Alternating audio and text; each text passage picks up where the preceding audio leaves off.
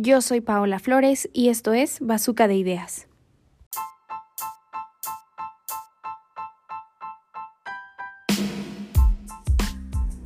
En 2021, cuando fueron puestos los últimos puntos en el renglón para la paridad sustantiva y la alternancia de género, estos principios parecieron por fin haber tomado una forma congruente en la Constitución.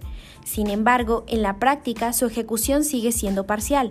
El 2022 llegó con un proceso electoral importante en el país.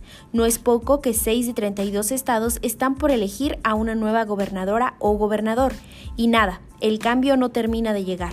La paridad sustantiva dicta que los espacios con mayores posibilidades de triunfo deben ser ocupados por mujeres y la alternancia garantiza que los partidos postulen equitativamente a sus aspirantes, inclinando siempre la balanza a favor de las mujeres.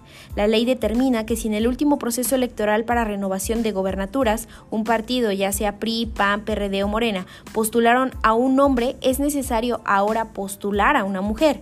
En 2016, Morena postuló al ahora senador Salomón Jara. Para este 2022, lo legal es que una mujer sea postulada. ¿Qué ocurrió entonces? Ocurrió lo de siempre. La ley no se refleja en las calles, ni en los partidos, ni en las urnas, se queda en el papel. Por ello, la lucha librada por la senadora Susana Harpi Turribarría no solo es necesaria, sino revolucionaria.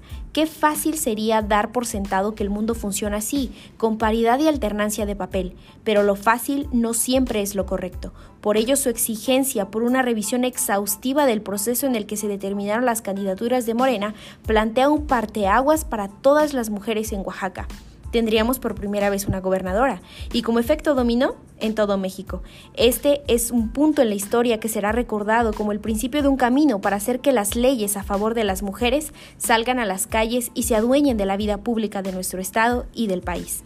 Un momento en el que las expectativas de igualdad se hacen realidad.